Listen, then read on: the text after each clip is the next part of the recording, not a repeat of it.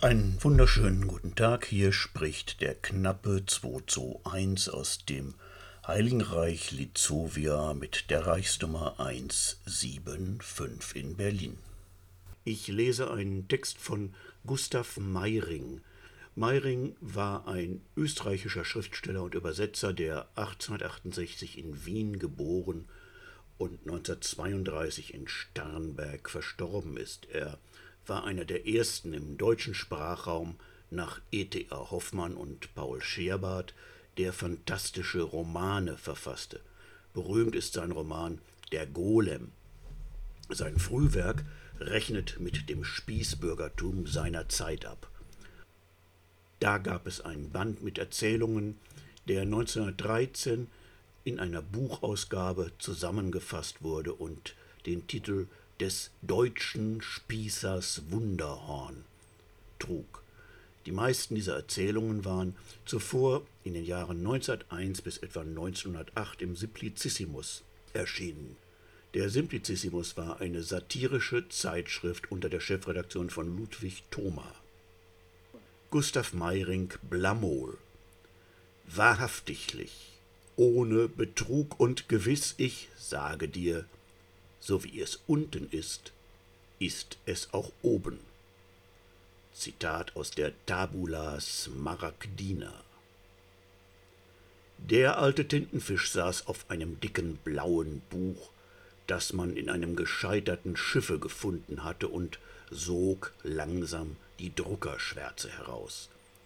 Landbewohner haben gar keinen Begriff, wie beschäftigt so ein Tintenfisch den ganzen Tag über ist. Dieser da hatte sich auf Medizin geworfen, und von früh bis Abend mussten die beiden armen kleinen Seesterne, weil sie ihm so viel Geld schuldig waren, umblättern helfen. Auf dem Leibe, dort, wo andere Leute alle Taille haben, trug er einen goldenen Zwicker, ein Beutestück. Die Gläser standen weit ab, links und rechts, und wer zufällig durchsah, dem wurde grässlich schwindelig. Tiefer Friede ringsum. Mit einem Mal kam der Polyp angeschossen, die sackförmige Schnauze vorgestreckt, die Fangarme lang nachschleppend, wie ein Rutenbündel, und ließ sich neben dem Buche nieder. Er wartete, bis der Alte aufschaute, grüßte dann sehr tief und wickelte eine Zinnbüchse aus sich heraus. Sie sind wohl der violette Pulp aus dem Steinbuttgässchen? fragte gnädig der Alte. Richtig, richtig, habe Ihre Mutter gut gekannt, Geborene von Oktopus. Sie, Barsch, bringen Sie mir mal den gotharschen Polypenalmanach her. Nun, was kann ich für Sie tun, lieber Pulp? Inschrift, Inschrift lesen, hüstelte der verlegen. Er hatte so eine schleimige Aussprache und deutete auf die Blechbüchse. Der Tintenfisch stierte auf die Dose und machte gestielte Augen wie ein Staatsanwalt. Was sehe ich? Blamol? Das ist ja ein unschätzbarer Fund, gewiss aus dem gestrandeten Weihnachtsdampfer. Blamol, das neue Heilmittel, je mehr man davon nimmt, desto gesünder wird man. Wohl das Ding gleich öffnen lassen. Sie, Marsch! Schießen Sie mal zu den zwei Hummern rüber, Sie wissen doch. Korallenbank Ass 2, Brüder Scissors. Aber rasch! Kaum hatte die grüne Seerose, die in der Nähe saß, von der neuen Arznei gehört, huschte sie sogleich neben den Polypen. Sie nahm sie so gern ein, ach für ihr Leben gern, und mit ihren vielen hundert Greifern führte sie ein entzückendes Gewimmel auf, dass man kein Auge von ihr abwenden konnte. Hei Fisch, war sie schön. Der Mund war ein bisschen groß zwar, doch das ist gerade bei Damen so pikant.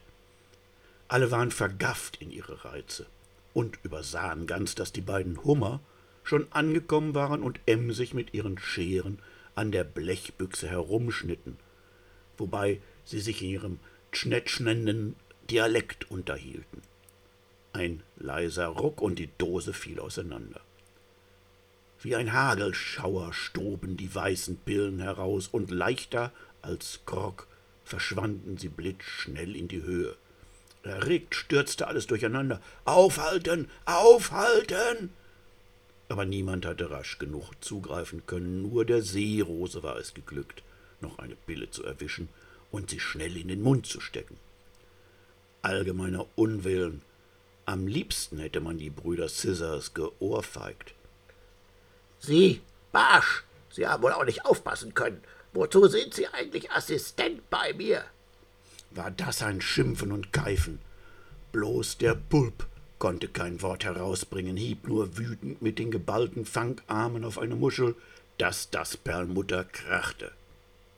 Plötzlich trat Totenstille ein. Die Seerose. Der Schlag musste sie getroffen haben. Sie konnte kein Glied rühren. Die Fühler weit von sich gestreckt, wimmerte sie leise. Mit wichtiger Miene schwamm der Tintenfisch hinzu und begann eine geheimnisvolle Untersuchung. Mit einem Kieselstein schlug er gegen einen oder den anderen Fühler oder stach hinein. Babinskisches Phänomen, Störung der Pyramidenbahnen.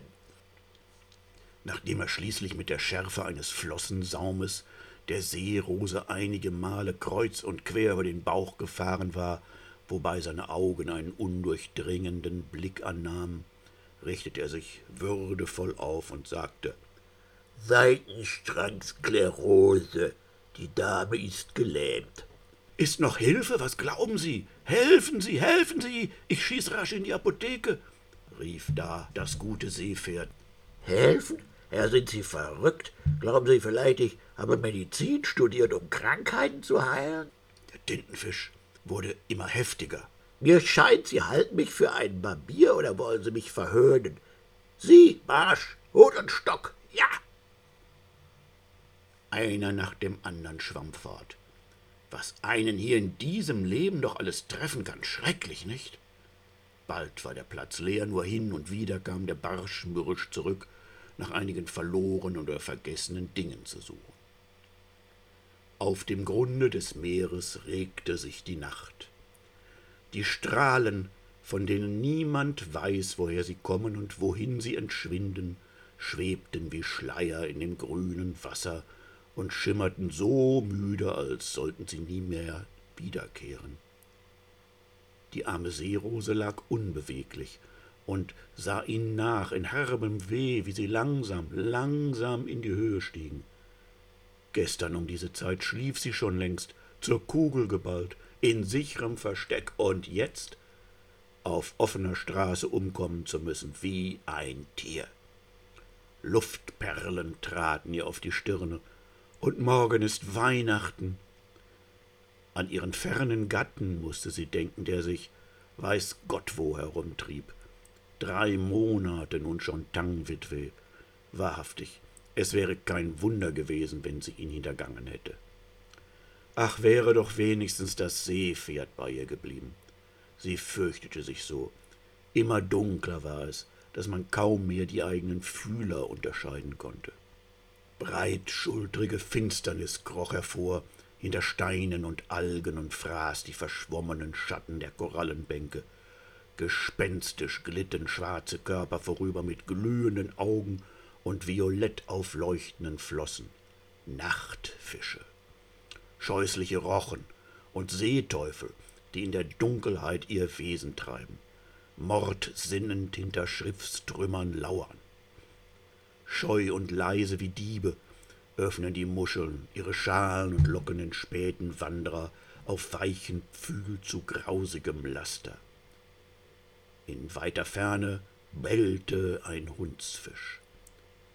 Da zuckte durch die Ulven heller Schein. Eine leuchtende Meduse führt trunkene Zecher heim.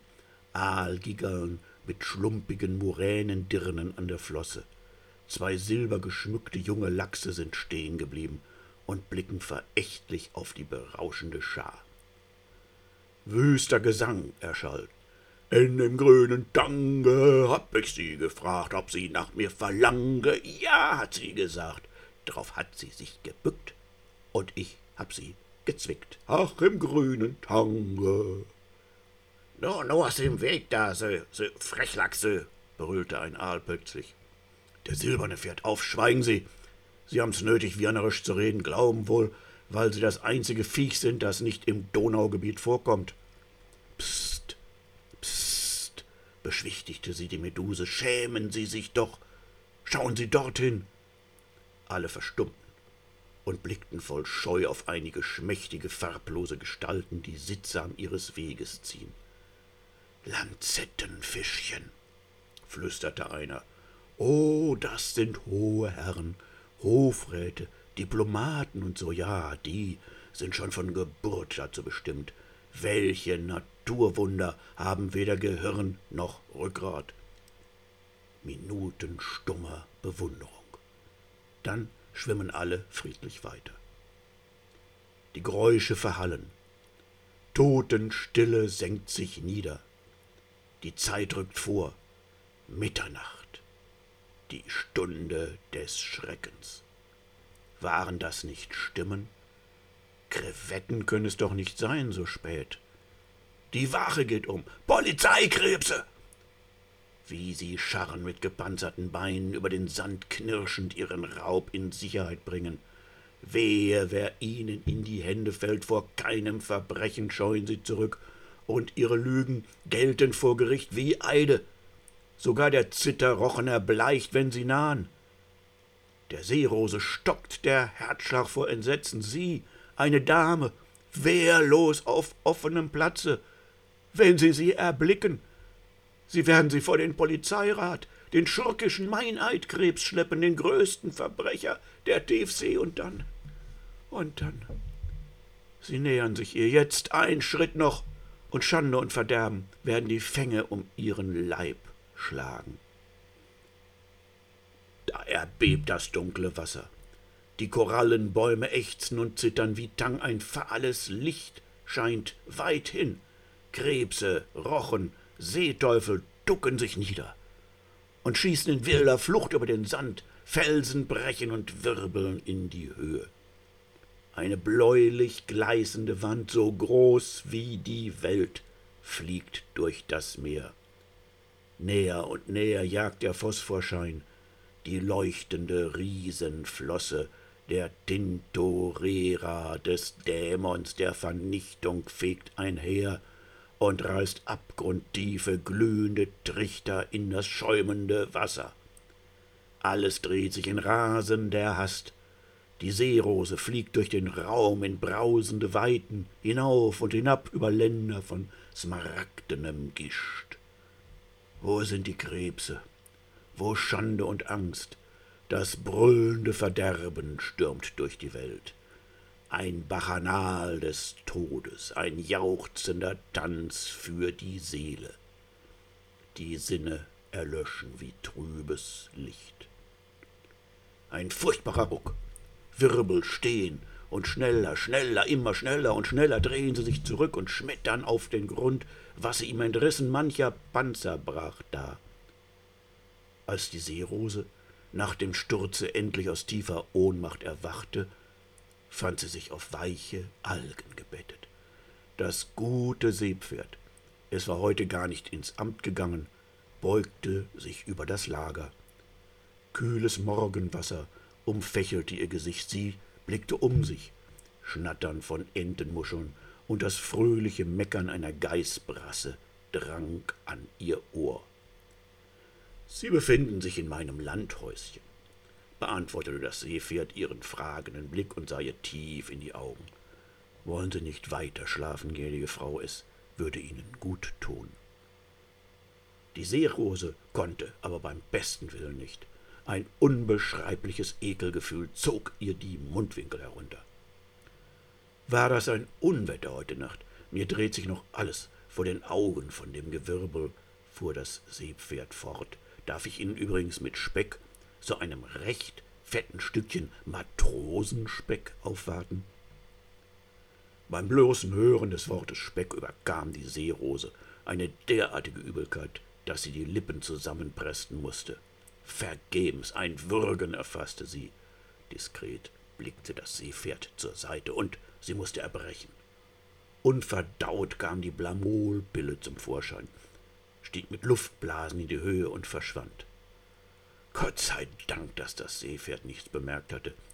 Die Kranke fühlte sich plötzlich wie neu geboren. Behaglich ballte sie sich zusammen. Oh Wunder! Sie konnte sich wieder ballen, konnte ihre Glieder bewegen wie früher. Entzücken über Entzücken. Dem Seepferd traten vor Freude Luftbläschen in die Augen. Weihnachten heute ist wirklich Weihnachten, jubelte es ununterbrochen, und das muss ich gleich dem Tintenfisch melden. Sie werden sich unterdessen recht, recht ausschlafen. Was finden Sie denn so Wunderbares an der plötzlichen Genesung der Seerose, mein liebes Seepferd? fragte der Tintenfisch und lächelte mild. Sie sind ein Enthusiast, mein junger Freund. Ich rede zwar sonst prinzipiell mit Laien. Sie, Marsch, einen Stuhl für den Herrn. Nicht über die medizinische Wissenschaft, will aber diesmal eine Ausnahme machen und trachten, meine Ausdrucksweise Ihrem Auffassungsvermögen möglichst anzupassen. Also, Sie halten Blamol für ein Gift und schieben seiner Wirkung die Lähmung zu. Oh, welcher Irrtum! Nebenbei bemerkt, ist Blamol längst abgetan. Es ist ein Mittel von gestern. Heute wird allgemein Idiotinchlorür angewandt. Die Medizin schreitet nämlich unaufhaltsam vorwärts. Dass die Erkrankung mit dem Schlucken der Pille zusammentraf, war bloßer Zufall, alles ist bekanntlich Zufall. Denn erstens hat Seitenstrangsklerose ganz andere Ursachen. Die Diskretion verbietet mir, sie zu nennen, und zweitens wirkt Blamol wie alle diese Mittel gar nicht beim Einnehmen, sondern lediglich beim Ausspucken auch dann natürlich nur günstig. Und was endlich die Heilung anbetracht, nun da liegt ein deutlicher Fall von Autosuggestion vor.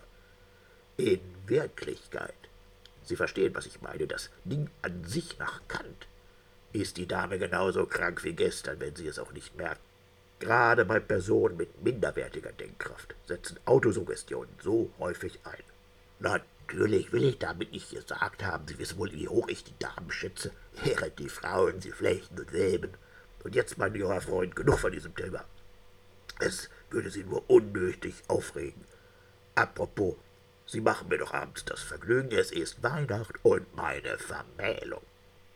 Äh, Verm Vermäh, platze das Seepferd heraus, fasste sich aber noch rechtzeitig. Oh, oh, es wird mir eine Ehre sein, Herr Medizinalreit.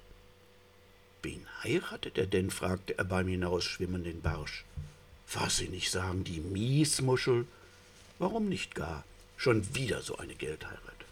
Als abends die Seerose etwas spät, aber mit blühendem Teint an der Flosse des Seepferdes in den Saal schwamm, wollte der Jubel kein Ende nehmen.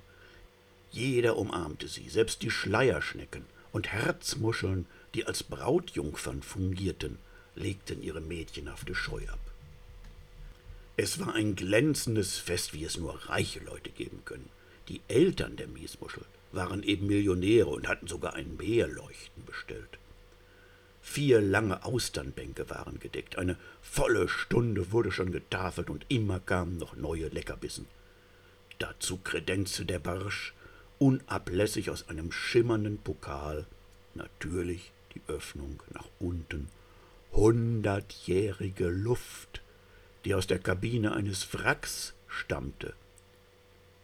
Alles war bereits angeheitert, die Toaste auf die Miesmuschel und ihren Bräutigam gingen in dem Knallen der Korkpolypen und dem Klappern der Messermuscheln völlig unter.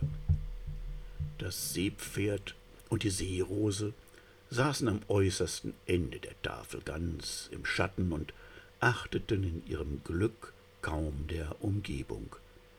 Er drückte ihr zuweilen verstohlen den einen oder anderen Fühler, und sie lohnte ihn dafür mit einem Glutblick. Als gegen Ende des Mahles die Kapelle das schöne Lied spielte, ja, küssen, scherzen mit jungen Herren ist selbst bei Frauen sehr modern, und sich dabei die Tischnachbarn der beiden verschmitzt zublinzelten, da konnte man sich dem Eindruck nicht verschließen, dass die allgemeine Aufmerksamkeit hier allerlei zarte Beziehungen mutmaßte. Sie hörten eine Geschichte von Gustav Meiring mit dem Titel Blamol in seinem Buch erschienen des deutschen Spießers Wunderhorn. Herzlichen Dank für Ihre Aufmerksamkeit. Bis zum nächsten Mal, wenn es wieder etwas auf die Ohren gibt. Ihr Prinz Rupi.